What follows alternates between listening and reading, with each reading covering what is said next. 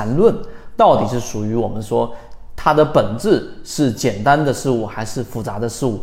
我们来告诉给大家，其实缠论它的本质是我们刚才所说的这一种后者，它本身的本质是简单的，所以没有必要去把它说成太复杂的内容。那么今天我们就用三分钟给大家去讲一讲，到底怎么去理解缠论里面的本质核心。第一点，我们讲明白了，它是本质上是简易的，或者说没有那么复杂的事情，所以我们没有必要去把它给复杂化，这是第一点。第二点，你要有一些简单的拆分。那缠论的核心，或者说缠论的主要的框架是什么？首先，它教会我们用不同的这一种时间周期级别来去看待一只个股，这是第一个我们说的底层逻辑的框架。因为很多人做交易的时候是不会去考虑周期的，而当你考虑周期的时候，你就能去知道一只个股的上涨。和下跌是从什么小的级别生发起来的，在什么级别遇到了阻碍？它现在到底是处于什么周期里面的强盛的时期？这是第一个关键点。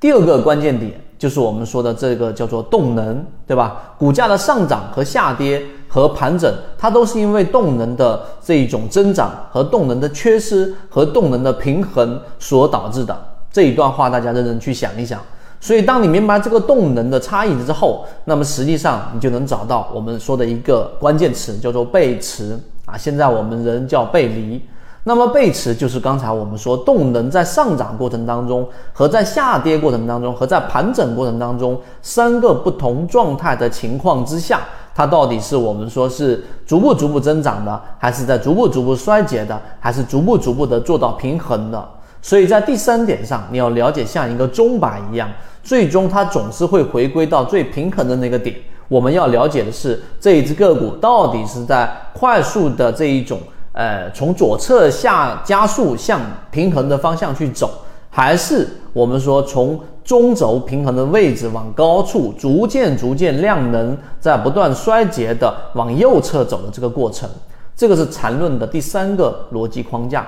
最后一点，我们想告诉给大家，对于缠论你的理解，你要知道，缠论它不是一个选股的我们说的思维，它更多的倾向于是在进出的思维。第一类型买点，第二类型买点，第三类型买卖点，它到底什么时候进，什么时候出，这个是才是关键。而在我们说的筛选和选股，则是另外一门或者说另外一个方向。所以，当你明白我讲的这个缠论之后，再去深入去了解，就已经把里面的本质的内容已经讲透了，不需要你去把它那么复杂化，去让它好像是数值高就、无法实践的内容。如果对于这个模型有兴趣，想更深入的了解这个模型对于自己的交易是不是有启发，可以直接添加我的朋友圈号 MACD 七幺二，邀请你进到我们的圈子里面。会有完整版的视频专栏课程分享给大家，希望今天三分钟对你来说有所帮助，和你一起终身进化。